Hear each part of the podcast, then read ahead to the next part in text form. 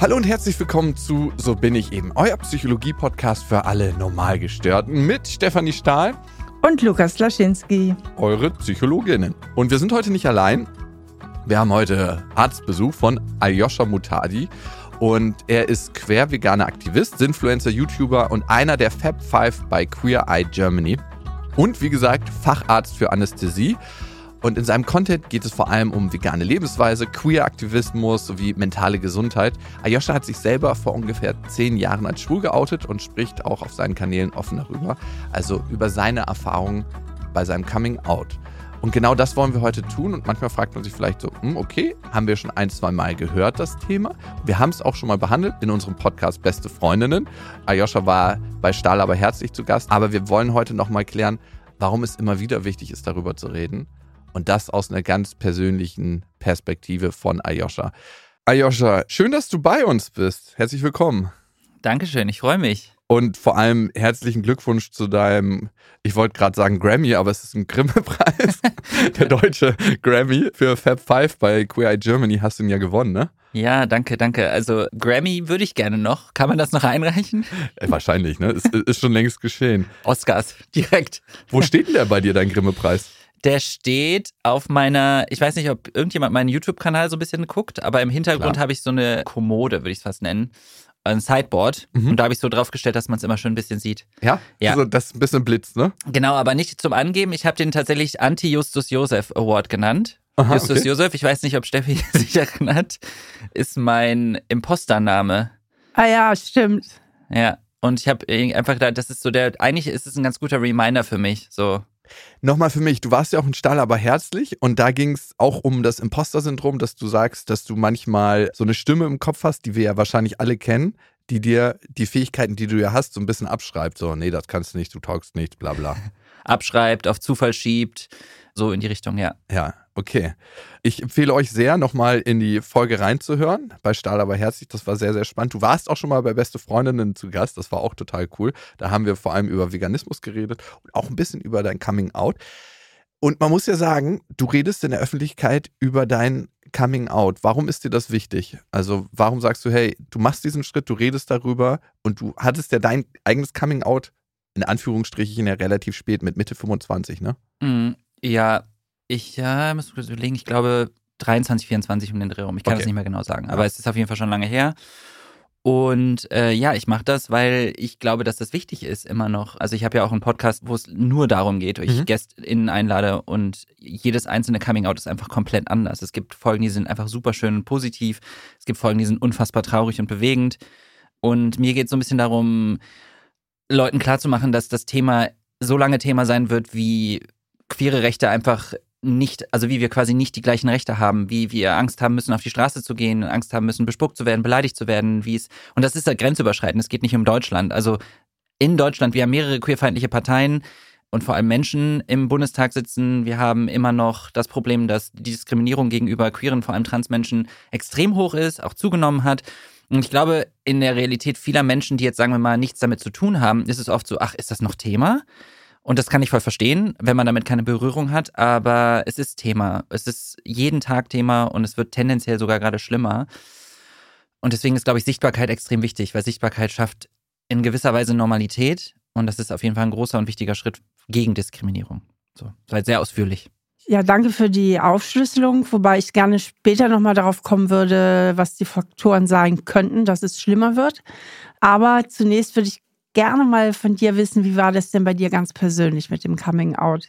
Ja, das war damals, also jetzt ist zehn Jahre her ungefähr, weiß es gar nicht, aber es war relativ schwierig. Also ich erinnere mich auf jeden Fall an die Zeit davor sehr intensiv, weil das ist ein bisschen wie ein Druck auf der Brust, ein Gefühl von Druck auf der Brust, was immer mehr wird, weil man das Gefühl hat, man hat irgendwie was ganz Schlimmes verbrochen und man fliegt jederzeit auf. Und dieser Druck wird immer, immer größer. Und man hat halt Angst davor, dass, also ein bisschen wie so eine Paranoia, mit der man die ganze Zeit rumrennt. Warte mal, Ayosha, das würde mich jetzt mal interessieren, weil du so in der Mannform redest. Man ich? hätte was ganz Schlimmes. ja, also, weil ich kann mir jetzt nicht vorstellen, dass das für alle gilt. Also ich glaube tatsächlich, dass ich für sehr viele spreche, aber niemals für alle. Also das ist immer eine persönliche Erfahrung. Mm, aber die Tatsache, dass ich am Anfang ja schon mal gesagt habe, dass Queerfeindlichkeit immer noch für ganz, ganz viele ein Thema ist, sehr ausgeprägt. Und ich meine, ich muss bei mir sagen, ich habe das in Anführungszeichen Privileg, dass ich relativ heteropassing bin, also heterosexuell wirkend, relativ, sodass die meisten Menschen auf der Straße jetzt nicht denken, oh, äh, du bist aber auffällig, dich beleidige ich jetzt direkt mal oder bespucke mhm. dich. Und das ist aber definitiv in Deutschland immer noch jeden Tag. Ich habe gestern noch auf Instagram ein Video dazu gesehen. Und deswegen glaube ich schon, dass ganz, dass, also ich habe mich natürlich auch viel ausgetauscht. Ich habe in meinem Podcast mit meinen Gästinnen darüber gesprochen und das ist einfach so ein wiederkehrendes Muster. Und das Problem ist ja einfach, dass dass der gemeinsame Nenner ist, man will eigentlich nur etwas über sich preisgeben, was zur eigenen Identität gehört, aber gesellschaftlich gesehen mit Diskriminierung und mit Veränderung einhergeht. Und das macht vielen Menschen Angst. Und wenn du in einem, in einem Space aufwächst, das dir ein total gutes Gefühl gibt, sowohl Eltern als auch FreundInnen, dann ist es natürlich relativ entspannt, vielleicht. Aber bei mir war das überhaupt nicht so. Und ich glaube, bei ganz vielen Menschen ist es auch immer noch nicht so aus der Angst, dass Menschen einen abstoßen oder mhm. nicht mehr mögen, dass Freundinnen sich abkehren, dass die Familie sich abkehrt. Das war bei dir auch so? Also ich meine, du. Die Angst. Ja, du, nee, genau. Erstmal die Befürchtung. Darum gab es ja wahrscheinlich das Gefühl in dir, ne? Dieses, als ob ein Ballon in dir aufgeblasen wird und du wusstest, irgendwie muss es raus und irgendwie hast du Sorge davor, was passieren wird, wenn es alle wissen. Naja, also die Sache ist ja die, ich habe mich ja für das, was ich gefühlt und gedacht habe, geschämt. Ich habe ja mhm. nicht gedacht, dass das was Gutes ist. Ich bin aber das Gefühl nicht losgeworden. Also ich wäre das gerne losgeworden. Ich habe die ganze Zeit gedacht, warum bin ich nicht normal? Ich wäre mhm. so gerne normal. Also es ist nicht ein Gefühl von Stolz, ich muss das jetzt erzählen, sondern ich hatte Angst davor. Und das heißt, ich habe realistisch, ich bin mit einem Bild aufgewachsen, dass das was Schlechtes ist. Und entsprechend habe ich auch gedacht, dass mein Freundeskreis und auch meine Familie enttäuscht sein werden und sagen werden, wieso? Was haben wir denn gemacht? Und im Endeffekt war es, ähm, also meine Eltern haben auch nicht so gut reagiert. Mhm. Also das hat sich alles total geändert und das basiert ja letztlich auch auf den Werten und dem Leben und die Generation, in der sie aufgewachsen sind. Und es tut ihnen im Nachhinein auch wahnsinnig leid. Aber meine Eltern haben auf jeden Fall, ja, auch eher mit Weinen und Fragen und Überforderungen reagiert und ja. Wieso bist du so aufgewachsen, dass du dachtest, das wäre was Schlechtes? Also so verbreitet ist das ja nun nicht überall, dass es was Schlechtes ist. Oder doch, bin ich da völlig auf dem Holzweg? Mm, also meine Wahrnehmung war es definitiv nicht unbedingt, weil überall auf der Straße schwule Männer waren, die bespuckt wurden, sondern weil ich nie welche gesehen habe. Für mich war ich die Anomalie also ich habe immer gedacht, mein Weg ist, ich muss irgendwann eine Frau heiraten und Kinder bekommen, ein Haus, einen Garten, ich weiß nicht, ein Boot, wenn ich viel Geld habe. Goldene Betrieber bitte. Ich weiß nicht, wie diese Werbung damals war, aber mein Haus, Haus mein Auto. Boot, ja. Mein heterosexueller Sohn. Und deswegen, also für mich hat das einfach, ich hatte keine Sichtbarkeit, keine Referenz, nichts, was mir das Gefühl gegeben hat, dass das, was ich bin, okay und normal ist.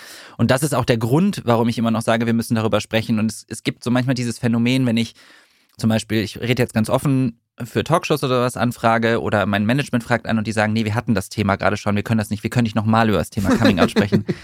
und ich mir dann so denke, Leute, das Thema ist nicht irgendwie en vogue oder sowas, weil die meisten Menschen denken, ja, wir hatten das jetzt gestern, ich habe das jeden Tag. Die meisten Menschen, die mir zuhören, haben das jeden Tag. Wir mhm. müssen das so lange machen, bis das aufhört, bis Menschen nicht mehr das Gefühl haben, dass sie sich schlecht fühlen, inadäquat, falsch, also ich kann, wie gesagt, immer nur sagen, dass es dieser Druck enorm ist und das Feedback, was ich jetzt halt bekomme, wenn ich offen darüber spreche, sowohl im Podcast als auch auf Instagram, ist halt einfach, die Leute sind unfassbar dankbar. Und zwar alle. Also mhm. die Leute, die vielleicht die Perspektive vorher nicht hatten, weil sie selber heterosexuell oder nicht queer sind. Und die queeren Menschen, die queere Community ist halt einfach super dankbar für das Gefühl, hey, ich bin nicht alleine mit den Themen. Ja, aber wenn ich dir jetzt so zuhöre, kommt mir so in den Sinn, äh, im Vergleich zu einigen anderen Ländern, und es sind gar nicht so wenige auf der Welt, leben wir hier ja diesbezüglich so sehr, sehr frei. Also da würden, glaube ich, manche andere denken, oh, würde ich lieber in Deutschland leben, da ging es mir tausendmal besser.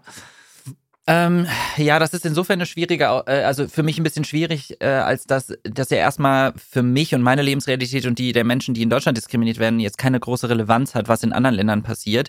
Und warum ich ja auch immer sage, dass es wichtig ist, grenzüberschreitendes zu betrachten. Also natürlich gibt es Länder, in denen es deutlich schlimmer ist, aber das macht es für die Menschen, die hier jeden Tag Diskriminierung erfahren, nicht weniger schlimm. Und ich glaube, äh, also ich glaube, dass wenn, wenn man jetzt einfach mal guckt, letztes Jahr sind die Angriffe auf queere Menschen sogar in Deutschland gestiegen. Und das kommt ja meist aus einer Perspektive als nicht betroffene Person. Das heißt, man sieht, man lebt so in seiner Blase und wenn ich jetzt einfach nur gucken würde, was bei mir passiert, ne, in meinem Umfeld, meine Freundin, dann würde ich auch denken, alles schicko, alles cool, die Welt wird besser. Sobald ich aber sehe, was auf Social Media passiert oder wenn ich mich mal ein bisschen queerer gebe und die Kommentare, die dann kommen, die Angriffe, die ich bekomme, die Angriffe, die andere Menschen bekommen, die nicht der Heteronormativität entsprechen von ihrem Aussehen, von ihrem Verhalten, zum Beispiel die Suizidrate unter Transmenschen ist immer noch enorm hoch. Wir haben eine Partei im Bundestag, die absichtlich und kalkuliert transfeindliche Narrative schürt. Es ist immer noch ein Riesenproblem in Deutschland. Und ich glaube, das ist so eine, also es gibt ja sowas, dieser Begriff eurozentrische Denkweise, dass wir denken, alles hier ist immer gut und besser. Und das lenkt oft so ein bisschen davon ab, dass es nicht unbedingt so ist. Also hier sind immer noch viele Sachen, die nicht gut laufen, auch wenn es besser ist als woanders heißt es nicht, dass hier nicht noch ganz, ganz viel passieren muss. Und wenn es uns hier besser geht und wir an einem Punkt sind, an dem wir sagen, es ist cool, dann können wir auch anfangen, uns, also auch jetzt schon, für andere einzusetzen. Ja, können wir mal kurz eine Begriffsklärung vorausschicken, weil ich weiß nicht, ob alle, also ich bin manchmal auch am Schleudern. Mhm. Also queer gilt ja für alle. Ne? Wer ist jetzt alles bei queer dabei? Zähl mal auf. Für wen gilt der Begriff queer? Also queer ist im Endeffekt ein Sammelbegriff für alle Menschen, die nicht der Heteronormativität entsprechen. Alle. Also Alle. das LGBTQIA, ne, da ist ja alles mit, oder das Q ist quasi ein Sammelbegriff für alle. Lesbien, Inter, Schwul, Trans. Auf LGBTQ wäre es sowieso noch zu sprechen gekommen, ein Begriff, über den ich einen Zungenbrecher habe. Aber erst einmal, also queer sind alle. Trans sind die, die im äh, Also erstmal queer sind natürlich nicht alle alle. Also nicht alle Menschen sind queer, weil sonst könnte ich einfach sagen alle. Queer also die, wo du eben sagtest, die nicht dieser Heteronormativität entsprechen. Alles, was, genau, alles, was von der Heteronormativität abweicht. Und trans bedeutet, dass du dich nicht mit dem Geschlecht identifizierst, was dir bei der Geburt zugewiesen wird. Das bedeutet, du kommst auf die Welt, der Arzt und die Ärztin guckt dich an und sagt, ah, okay, ich sehe eine Vagina, du bist ein Mädchen. Und die Person merkt irgendwann, ich bin aber kein Mädchen. So, das, das ist trans. Und der Begriff Schwule und Lesben, ist der out oder kann man den auch noch sagen? Du kann, natürlich kannst du dir noch sagen. ja, man weiß ja gar nicht mehr heutzutage, was man noch sagen darf. Das ist insgesamt eine große Verunsicherung. Aber Verunsicherung ist gut. Also ich finde das total wichtig, dass du das sagst, weil wir dürfen Verunsicherung spüren. Verunsicherung zeigt ja eigentlich nur, dass Prozesse in uns mhm. äh, sich am Bewegen sind. Verunsicherung ist kein schlechtes Zeichen. Es ist auch völlig normal, dass man sich überfordert fühlt. Ich meine, ich glaube, alle Themen, die ich am Anfang, mit denen ich mich am Anfang befasst habe, haben in mir Überforderung ausgelöst. Und es ist wichtig, dann nachzufragen. Es ist wichtig, dann nicht das Gefühl zu haben, ich darf das jetzt nicht fragen. Genau. LGBTQ. So, jetzt sag mal bitte, was heißt das? Wer ist das alles da abgekürzt? Und vor allem, Ayosha, wenn queer schon der Sammelbegriff ist, wo sich ganz viele zu Hause fühlen, die nicht dem Heteronormativen entsprechen, warum braucht man dann noch die ganzen anderen Buchstaben? Also, das ist immer eine Frage, wer sich damit identifiziert mhm. und wohlfühlt am Ende. Ne? Also, ja. ich finde, queer ist ein schöner Begriff, weil es ein Sammelbegriff ist und weil er, glaube ich, vielen Menschen hilft, mhm. aus diesem Buchstabensalat äh, so ein bisschen rauszukommen. Ja. Aber gleichzeitig gibt es natürlich Menschen, die sagen, nee, ich möchte mich nicht als queer bezeichnen, ich bin lesbisch, ich bin schwul, ich bin trans. Also spezifischer quasi. Spezifisch, ja. ja. Also, Abkürzung L, Lesbian. G, Gay. B, bi, also B, bi, bisexuell. T, trans. Trans. Q, queer, queer haben wir geklärt. Dann kommt noch I, mhm. inter und A, agender, asexuell. Und dann theoretisch noch ein Plus und das Plus steht für alles, was quasi nicht genannt wurde, für alle anderen Formen, die es noch gibt. Was wäre denn das Einfachste, wenn jetzt jemand sagt, hey, diesen ganzen Begriff kann ich nicht immer so nennen, sonst stolper ich darüber, wenn ich einen normalen Satz formen möchte. Kann man dann einfach queer sagen oder was würdest du sagen? Ja. Ja, queer ja. ist das, was. Okay. Gut, haben wir das geklärt. Jetzt würde ich gerne nochmal zu deinem persönlichen Outing zurückkommen. Da sind wir abgebogen und die Reaktion deiner Eltern, was war so schwer daran für dich? Also wie haben sie spezifisch reagiert, dass du sagst, genau das war eigentlich anders, als du es dir gewünscht hättest und das hat dich nicht in der Form aufgefangen, wie du es gebraucht hättest? für vielleicht auch andere Eltern, die gerade zuhören. Genau, also ich vielleicht drehe ich das mal so, ich drehe es mal einfach andersrum und sage, wie ich es mir gewünscht hätte. Mhm. Und ich glaube, wenn ich, wenn am Anfang ja schon kurz einmal erwähnt habe, dass für mich so dieser Druck und diese Angst vor Enttäuschung so groß ist und der Mut, das einfach zu sagen, war für mich sehr, sehr groß. Also die Überwindung, nicht der Mut. Ähm, und ich glaube, ich hätte mir einfach gewünscht, dass meine Eltern oder Eltern generell mich in den Arm nehmen und sagen, danke, dass du es mit uns geteilt hast wir sind sehr stolz auf dich. Mhm. Mehr nicht. Also einfach, ich bin froh, es ändert sich rein gar nichts für uns. Wir sind froh, dass du uns so sehr vertraust, dass du dich in so einer verletzlichen Situation uns öffnest. Danke dafür und wir sind immer für dich da. Mhm. Und äh, bei meinen Eltern ist, glaube ich, eher so die Überforderung eingetreten. Oh Gott, also mein, mein, ich glaube auch, ähm, weiß nicht mehr, eine von beiden haben geweint und haben sich auch gefragt, äh, ob denn irgendwas vorgefallen ist und so. Also ganz viele Fragen gehabt. Was soll denn vorgefallen sein? Ja, weiß ich nicht. Kopf gestoßen und dann morgens aufgewacht. Hoch, ich glaube, ich bin schwul. ich weiß noch, wie sich mein Nachbar äh, geoutet hat. Der hat sich bei seinem Stiefvater nicht so sonderlich wohl gefühlt und meine Mutter in unserer Straße, es war so ein bisschen die andere, wo immer alles sein durfte und wo eigentlich alle Kinder mal ein- und ausgegangen sind. Und der hat sich irgendwann mit auch 22, 23 geoutet und meine Mutter meinte einfach nur so, ja, du, das wussten wir alle schon. Das ist für überhaupt niemanden eine Überraschung. Aber danke, dass du es jetzt auch sagst. Können wir weitermachen. wäre das eine Reaktion, die dem entsprochen hätte, was du dir gewünscht hättest? Oder wäre das ein bisschen zu sehr darüber weggehen? Kann ich jetzt so nicht beantworten, aber ich glaube, an sich ist es trotzdem eine schöne Reaktion. Also zu sagen, also dass es für uns nichts Besonderes ist, mhm. kann natürlich auch bei dem anderen auslösen, so, hey, für mich ist es gerade was voll Großes, ja. aber es kann es auch gleich das Gegenteil bewirken und sagen, hey, es gibt mir gerade voll Sicherheit, weil ihr das so offensichtlich euch das nicht so tangiert, wie es mich tangiert. Ja. Also ich finde es eine schöne Reaktion. Okay. Also ich glaube, um das nochmal irgendwie allen zu sagen, die jetzt auch zuhören, es ist, wie gesagt, total normal und auch okay und wichtig, dass man verunsichert ist und man darf alles fragen. Weil es ist immer noch ein Riesenunterschied, ob man etwas mit böser Absicht oder ohne böse Absicht macht. Das ist ja ein Unterschied, ob ich jetzt Lukas absichtlich gegen das äh, Schienbein trete oder aus Versehen. Hast du schon ein paar Mal gemacht unterm Tisch übrigens? Echt? Ja. Ich sitze ja schon richtig weit frei. Oh nein. Oh, das siehst du, es war nicht, es tut mir sehr leid. Das war nicht mit Alles Absicht. Gut. Weil, äh, natürlich ist das ein Unterschied. Die Intention macht was aus, aber an beiden Situationen tut Lukas dein, also tut dir dein Schienbein im Zweifel weh. Ja. Und ich glaube, das anzuerkennen, zu verstehen, hey, ich habe hier gerade jemanden verletzt ob ich das wollte oder nicht und mhm. entschuldige mich in erster Linie und äh, bin dann aber lernbereit und sage, es tut mir leid, das war nicht meine Absicht. Genauso muss von der anderen Seite natürlich auch anerkannt werden, dass das keine Absicht war. Ne? Also, dass man das auch so behandelt und sagt, okay, es ist natürlich ein Unterschied, wenn Steffi jetzt absichtlich was Böswilliges gesagt hat, versus ich habe mich hier hab was gesagt, weil ich es einfach nicht besser wusste. Das war mir nochmal wichtig zu sagen. Sag mal, was glaubst du eigentlich, das interessiert mich brennend. Wir haben jetzt viel über Anfeindungen geredet, Ausgrenzung und so weiter. Was glaubst du eigentlich, was psychologisch dahinter steckt? Was steckt psychologisch hinter Queerfeindlichkeit?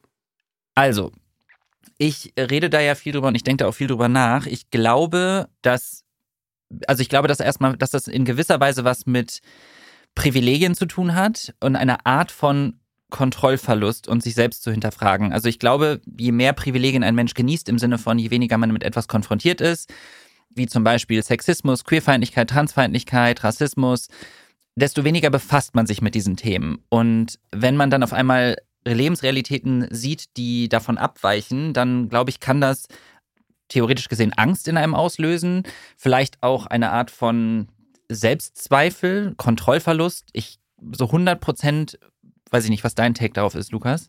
Also ich glaube, speziell von Männern ist es die Sache, dass jeder Mann, also ich kenne keinen, der es nicht getan hat, während er aufwächst, sich irgendwann mal fragt, bin ich schwul? Und viele Männer können diese 2, 5, 10 Prozent schwul sein in sich, was jeder Mann eigentlich in sich trägt, nicht so richtig ertragen. Und dann, wenn man sich ganz klar abgrenzt und sagt, oh nee, das ist überhaupt nichts und das ist so und so, brauchst du das in dir nicht anzuerkennen und brauchst du das nicht annehmen. Das ist, glaube ich, ein Part. Der zweite wichtige Part ist die Sozialisierung, also Kultur, in der wir aufgewachsen sind. Ne? Wenn wir Väter haben oder Mütter, die darüber in irgendeiner Weise abfällig reden, dann willst du ja immer von deinen Eltern geliebt und anerkannt werden. Das heißt, du nimmst eher die Meinung an und wenn du merkst, okay, eigentlich wäre meine Meinung anders, dann schafft das einen Abstand zu deinen Eltern oder mhm. zu der Kultur, in der du aufgewachsen bist. Und das wollen wir nicht. Wir wollen ja eigentlich immer in die Kultur reinpassen. Und das dritte ist einfach die Angst vor dem Unbekannten. Mhm. Wir haben generell Angst vor Dingen, die wir nicht kennen. Und es gibt so viele Klischees, die angehäuft wurden über Jahrzehnte, wahrscheinlich sogar über Jahrhunderte, dass das immer noch in der Gesellschaft drin ist und in den Köpfen. Und das sind ja manchmal so kleine Nebenkommentare, die in Anführungsstrichen keiner böse meint und trotzdem macht es so viel. Also mir ist gerade tatsächlich was, als du es erzählt hast, eingefallen. Ich habe früher, kurz vor meinem Outing, habe ich äh, mich extrem schwulen und transfeindlich geäußert. Äh, bewusst laut auch, ne? Also auch meinen Kommilitoninnen gegenüber. Ich habe wirklich bewusst laut im Bus teilweise, ich erinnere mich noch an eine Situation, sehr, sehr schwulen und transfeindlich geäußert. Und der Hintergedanke von mir war, und der ist nicht bewusst, eher unterbewusst passiert, ich möchte mich nach außen hin ganz klar davon abgrenzen und ich möchte, dass alle um mich herum denken, dass ich nichts damit zu tun habe. Mhm. Und ich glaube, das, was du beschrieben hast, deckt sich ja damit auch ein bisschen, dass wir so sozialisiert werden, dass wir, also diese toxische Männlichkeit und dieses Gefühl von, wir wollen uns dieser Mehrheit und diesen Mehrheitsnormen anpassen, um Diskriminierung aus dem Weg mhm. zu gehen. Ist natürlich irgendwie ein Teufelskreis, weil die Diskriminierung kommt ja von dieser Mehrheitsgesellschaft. Und was ich auch noch glaube, ist so ein bisschen dieses, wenn wir jemanden sehen, eine Person, die so authentisch zu sich selbst steht. Und ich glaube, dass die Mehrheitsgesellschaft das oft nicht tut, mhm. weil wir uns einfach Normen anpassen und das auch selten hinterfragen, dann kann das auch bedrohlich wirken. Total, weil du deine eigenen Konzepte ja hinterfragen musst. Genau. Ne? Dann lass uns doch mal reden über dein Leben vor dem Coming Out, dass man sich da auch mal ein bisschen mehr so wirklich einfühlen kann, als jemand, der jetzt davon noch gar nicht betroffen ist, wie ich zum Beispiel oder viele Hörerinnen und Hörer. Erzähl uns doch mal, also wenn ich das jetzt so höre, dann hast du ja nach außen schon den Hetero gemimt oder dargestellt. Und dann musst du ja, ich meine, die, die sehen dich jetzt nicht alle. Hierbei so bin ich eben, aber die siehst super aus. Also ich kann mir vorstellen, du musst ja dann auch viele äh, Mädchen und Frauen gehabt haben, die dich toll fanden. Also erzähl doch mal, wie war das denn? Abwehrmechanismus. unter, unter, ich sag mal, falscher Flagge so durchs Leben zu segeln. Also wie darf man sich das denn vorstellen vom Inneren her? Zunehmend unruhig. Also ich habe auch ehrlich gesagt, ich hatte eine einzige Freundin, die habe ich in der Uni-Zeit kennengelernt über eine andere Freundin, eine Kommilitonin von mir. Bei einer Feier, wir waren maximal betrunken also wirklich maximal betrunken und daraus ist diese Art Beziehung entstanden. Und ich erinnere mich daran, dass es für mich so unfassbar stressig war, weil ich natürlich in meinem Kopf hatte, okay, ich bin jetzt offiziell mit einer Frau zusammen. Ich muss mit der auch Sex haben. Ich muss mit der auch Sex haben. Ah. Und dann ist Panik in mir losgegangen und dann habe ich so versucht, so gut es geht, das alles vor mir herzuschieben. Habe auch Gespräche mit ihr geführt, gesagt, ja, ich hatte noch nie Sex und ich, äh, ich habe so ein bisschen, ne, ich, ich kann das noch nicht und so. Zeit lassen. Zeit lassen ein bisschen und irgendwann nach so ein paar Wochen war sie so, okay, ist jetzt mal genug Zeit oder was ist los hier? Und äh, ich habe das immer mehr gemieden, immer mehr gemieden und tatsächlich irgendwann stand sie einfach vor meiner Tür und hat gesagt, so jetzt ist Schluss. Ach, ihr hattet gar keinen Sex? Nein. Okay, und du konntest dir das auch überhaupt nicht vorstellen, ne? Nee, aber ich konnte mir zu dem Zeitpunkt überhaupt generell gar keinen Sex vorstellen, weil mich das alles Panik gemacht hat, weil ich so hart in der Selbstfindungskrise mhm. war, dass ich gar nicht, also über Sex nachdenken wollte, weil Sex mit Frauen wollte ich nicht, Sex mit Männern war für mich noch viel zu weit weg, davon mhm. überhaupt mir selbst einzugestehen, dass ich das will, also oder wollte. Und deswegen war das einfach, ich habe mich, glaube ich, einfach immer abgelenkt mit so Beziehungen, die eher so, also ich habe tendenziell eher mit Mädchen, Frauen was gemacht, mein Leben lang, weil ich mich da wohler gefühlt habe und habe dann immer so Freundschaften einfach gehabt. Das ist meiner Mutter dann auch irgendwann aufgefallen. Meinte, du hast immer nur, immer nur mit denen befreundet. Was ist der mal mit einer Freundin? Und ich war mal so, ja, hat sich bisher noch nicht ergeben. Und dann habe ich mir immer irgendwelche Frauen rausgesucht, die so unerreichbar waren, mhm. gefühlt so eine Dozentin aus der Uni-Zeit, die ich total toll fand, auch wirklich hübsch und ich habe mich auch ein bisschen in die verknallt, aber halt nicht mhm. in dem Sinne. Und das habe ich dann meiner Mutter erzählt und meine Mutter war dann immer so, warum suchst du dir denn immer so Frauen raus, die für dich kaum erreichbar sind? Die ist zehn Jahre älter als du, die ist total schon im Jobleben. Und ich war so, ja, I don't know. genau deswegen. Du hast eben was gesagt, was ich sehr interessant fand. Du hast gesagt, an Sex mit Männern, das konnte ich noch gar nicht so mir selber eingestehen. Das heißt, im Unterschied zu einigen, von denen ich weiß, dass die schon ganz früh gemerkt haben, schon als Kinder, eigentlich bin ich doch schwul und ich stehe doch auf Jungs, hast du das für dich selber auch lange Zeit gar nicht eingestanden? Habe ich das richtig verstanden? Ja, ich wollte das nicht eingestehen. Also ich habe das natürlich gemerkt und das ist, lässt sich nicht leugnen. Also das Gefühl und die, also diese Bedürfnisse sind ja trotzdem da. Aber ich habe alles daran gesetzt, nicht daran zu denken und es zu verdrängen und nicht wahrhaben zu wollen. Und wann ist es das erste Mal aufgekommen, dass du gesagt hast, ja, ich hätte Lust auf Sex? Und war es dann gleich so, dass du auf das komplette Programm Lust hast? Oder erstmal so ein bisschen rummachen, ein bisschen körperliche Annäherung, bevor man irgendwie weitergeht? Boah, schwierige Frage, weil ich glaube, also ich hatte das erste, also ich hatte quasi einen jemanden aus der Uni, den ich ganz toll fand. Mhm. Und dann habe ich aus Zufall irgendwann rausgefunden, tatsächlich, dass der schwul ist. Und dann habe ich und ich weiß nicht warum, weil ich war noch nicht geoutet, ne? Mhm. Habe ich irgendwie so doll versucht, ihn dazu zu bringen, sich mit mir auf ein Date zu treffen, wobei ich das nicht Date genannt habe, sondern hey, lass doch mal was trinken gehen. Ja. Ohne darüber nachzudenken, was bedeutet das jetzt eigentlich, Aljoscha? Also du forcierst das hier gerade so, was willst du eigentlich? Was ist eigentlich dein Ziel? Also du bist doch gar nicht schwul. Also, naja, weiß nicht, ob ich das gedacht habe, aber ganz komisch, wie so ein innerer Impuls, der gesagt hat, mach das jetzt einfach mal, mhm. aber mit absoluter Panik verbunden. Mhm. Und auch mit immer Alkohol. Also ich habe es ohne Alkohol gar nicht geschafft in diesen Date-Situationen. Ich habe, glaube ich, vier Liter Bier getrunken an diesem Abend. Wow. Ja, mir ging es so unfassbar schlecht am nächsten Tag. Aber das hat dazu geführt, dass ich ihn am Ende in dieser, in diesem, in dieser Bar dazu gedrängt habe, mit mir rumzuknutschen. Mhm. Das war auch das erste Mal, natürlich super unangenehm und übergriffig, aber ich war halt auch, also das ist keine Rechtfertigung, ich war halt einfach, habe mich ins Jenseits, habe mich ins Jenseits gesoffen und habe ihn dann total genervt. Schäme mich auf ganz vielen Ebenen dafür jetzt, habe mich auch damals geschämt und bin dann tatsächlich am nächsten Tag am Bahnhof aufgewacht, weil ich auf den Bus wartend eingeschlafen bin. Oh. Ja, und habe gedacht, so das war's, mein Leben ist vorbei. Mhm. Weil ich wusste noch, ich habe mich dann erinnert, was ich gemacht habe, weil wir haben dann kurz rumgeknutscht, weil einfach so nach dem Motto, jetzt machen jetzt zwei Sekunden und dann hältst du deine Schnauze, weil du nervst. Ja. äh, und ja, dann, dann bin ich aufgewacht und dachte, okay, wow, das war's. Dann kam auf einmal die Realität und das war wie so eine wirklich, wie so eine riesen Mauer, die auf mich draufgeknallt ist. Welche Mauer ist das denn konkret gewesen, die auf dich draufgeknallt ist? Also was willst du damit ausdrücken? Also wofür steht die Mauer als Sinnbild? Die Mauer steht als Sinnbild dafür, dass ich mich nicht mehr hinter der Mauer verstecken kann, hm. dass die Fassade ah, okay. gebröckelt ist. Also, dass ich wusste, die Welt weiß jetzt Bescheid. Also, ich hatte das Gefühl, mich hat jemand gesehen. So, ich war tatsächlich in einer Bar, in der jemand gearbeitet hat, der eine Kommilitonin von mir kannte. Und für mich war das so, okay, ich bin aufgeflogen. Hm. Das war's. Und dann hatte ich halt das Gefühl, ich muss das jetzt selber in die Hand nehmen, bevor irgendjemand irgendwas über mich rausfindet. Und das war extrem schwer. Ich bin nach Hause gegangen und ich weiß noch, ich habe mich vor den Spiegel gestellt und wollte einfach mal versuchen zu sagen, ich bin schwul. Mhm. Ich habe es nicht geschafft. Ich habe es nicht sagen können. Und bin dann zu, ich weiß gar nicht, wie lange es gedauert hat, ob ein oder zwei oder drei Tage, bin zu meinem damaligen besten Freund, der äh, in der Pathologie gearbeitet hat, nee, in der Rechtsmedizin gearbeitet hat, aber hinterm Tresen wilde Geschichte und bin dann nachts um 23 Uhr habe ich gefragt, kann ich zu dir, ich will mal mit dir reden. Mhm. Und in der Regel haben die ja nicht viel zu tun, wenn jetzt gerade keine Leiche gebracht wird. Ja. Und äh, ja, dann habe ich 45 Minuten lang versucht, ihn dazu zu bringen, dass er rausfindet, was mit mir ist, also dass ich schwul bin, aber ich wollte das selber nicht sagen. Mhm.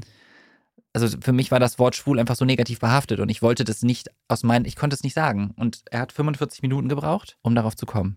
Und er wusste das nicht vorher schon? Nö. Krass.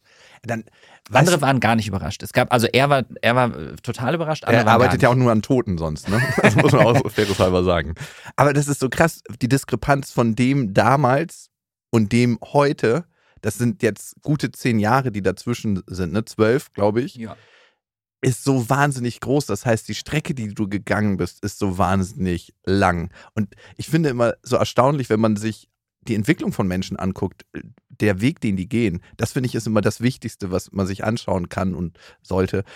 Ich habe eine andere Frage an dich und zwar, würdest du sagen, damals warst du ja nicht so wirklich offen für die ganzen Gefühle in dir, ne? Und mhm. hast viel versucht zur Seite zu schieben. Mhm. Und ich habe das Erlebnis mit einem Kumpel aus Südafrika, der ist schwul, der hatte sein Coming Out mit 22, 23. Und bei dem in der Familie war das höchst problematisch. Also wirklich höchst problematisch mit seinem Vater, der erstmal gesagt hat, nee, ich will nichts mehr mit dir zu tun haben. Der hat sich später mit dem wieder angenähert und das lief dann alles in gute Bahn für ihn.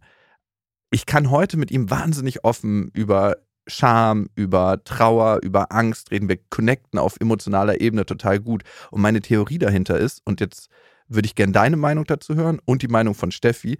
Dadurch, dass er diesen Umgang gefunden hat mit diesen schwierigen Emotionen und auch das geübt hat, dadurch, dass er da konfrontiert war, kann er heute damit besser umgehen. Und merkst du so eine Richtung bei dir auch? Also ja, ich würde auf jeden Fall sagen, dass es eine Frage von Übung und Selbstreflexion ist. Aber also ich, für mich war es ja so zwangsläufig, musste ich mich mit mir mhm. auseinandersetzen. Vielleicht mehr als andere. Wenn man in einer Welt lebt, in der man sich als Anomalie sieht, hinterfragt man sich ja ganz viel und beschäftigt sich ganz viel damit und mit den Gefühlen und mhm. dem, was passiert. Und ich weiß nicht, das war nie ein bewusster Prozess, aber ich würde sagen, dass für mich dieses offen über Gefühle sprechen eher sogar ein Schutzmechanismus ist. Also mir hilft es einfach enorm, ehrlich damit zu sein, weil ich mich dann nie fragen, also ich muss mich nicht verstellen. Das ist, ja. weißt du, was ich meine? Oder wisst ihr, was ich meine? Ja, 100 Prozent. Äh, ja, und ich glaube, dadurch, dass ich zum Beispiel auch tendenziell mehr mit, äh, mit Mädchen abgehangen habe, hatte ich weniger dieses toxisch-männliche Bild von, man redet nicht über Gefühle, mhm. sondern ich habe ganz viel über Gefühle gesprochen, ganz viel darüber, über meine Ängste gesprochen und das ist auch tendenziell mehr geworden. Und das ist, wie du schon meintest, auch eine Frage der Übung. Mhm. weil man das ja nicht lernt.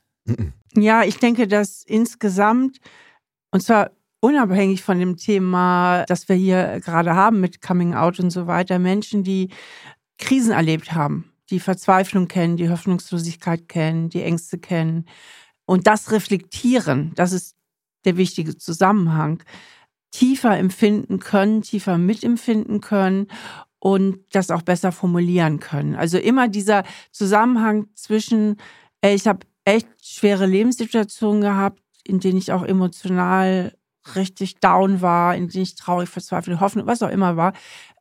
Und wenn man das reflektieren kann, dann verleiht einem das einfach einen gewissen emotionalen Tiefgang, den Menschen, die immer nur, und das sind ja die wenigsten, aber sehr leichtfüßig durchs Leben kommen. Also, ne, also wo ich sag mal, das Schlimmste ist, äh, dass der Goldhamster stirbt an ihrem 30. Geburtstag oder so, dass die das nicht so nachempfinden können. Mhm. Also, dass einem das einfach eine emotionale Tiefe verleiht. Ja, 100 Prozent. Finde ich auch so, macht absolut Sinn. Je mehr man sich mit äh, Problemen Traumata oder sowas auseinandersetzen muss, desto mehr reflektiert man oder potenziell reflektiert ja, man. Ja, potenziell. Ich glaube, es gibt da zwei Wege. Entweder man reflektiert das, man kommt da gut durch, oder man verschließt sich und dann kann es in psychische Krankheiten führen, dieser Weg. Aber es ist schon auffällig. Ich denke immer wieder so ein bisschen, weil das jetzt das Running Theme gerade ist, mhm. an die Leute, die in meinem Podcast sind, die alle so unterschiedliche Coming-Outs mhm. haben. Ne? Und ich würde sagen, keine einzige von den Personen hat nicht wahnsinnig reflektiert gewirkt, gewirkt über all das, was passiert ist. Ich konnte teilweise sogar Emotionen aus der Kindheit noch konnten wiedergegeben werden, wie sie sich in den Situationen gefühlt haben. Und ich finde, das hat es sehr einzigartig für mich gemacht, weil ich merke, das sind so Verbindungen, die man hat als queere Person, weil wir ähnliche Dinge durchgemacht haben. Nicht die gleichen, aber ähnliche. Und das macht ja total Sinn mit dem, was du gerade gesagt hast, Steffi. Ja, Sag mal, Ayosha, du hattest ja am Anfang erwähnt, dass es sogar eher wieder intoleranter wird in unserer Gesellschaft. Was sind die Gründe?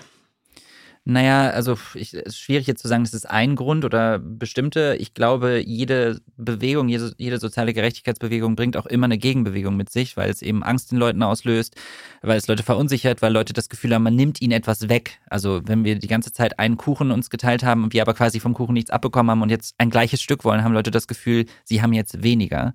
Wir wollen aber alle nur das gleiche Stück.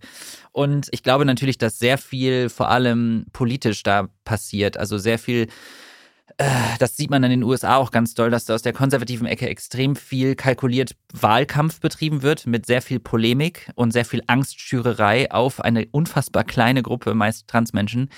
Und dass anderen Menschen damit das Gefühl gegeben wird, hier wird versucht zu indoktrinieren. Wir versuchen euch unsere Gender-Ideologie überzuzwängen und euch etwas wegzunehmen, eure Heteronormativität, äh, eure Kinder.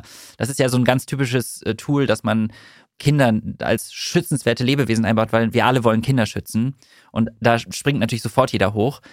Und ich glaube, das so im Gesamtkontext äh, und natürlich fehlendes Bewusstsein. Also ich glaube wirklich fehlendes Bewusstsein bei den Menschen, Berührung damit, Berührung mit dem Thema sorgt dafür, dass Menschen keine Angst mehr haben, weil sie merken, ach guck, sind auch nur Menschen. Mhm. Mhm. Ja. Ich finde, Harvey Milk hat dazu mal was Interessantes gesagt. Wenn meine Lehrer und die Menschen, mit denen ich aufgewachsen bin, mich schwul gemacht haben sollen, warum sind da nicht alle schwul geworden? Und ich finde, damit hat er auch total recht, wenn Leute ja. dieses Argument bringen. Vor allem, also ganz ehrlich, ich denke mir dann immer so, ich habe mir mein Leben lang in der Kindheit gewünscht, dass es anders ist. Also ich mhm. habe garantiert, wenn jemand gesagt hätte, hier nimm eine Pille, dann ist das weg, hätte ich die genommen, sofort. Wow.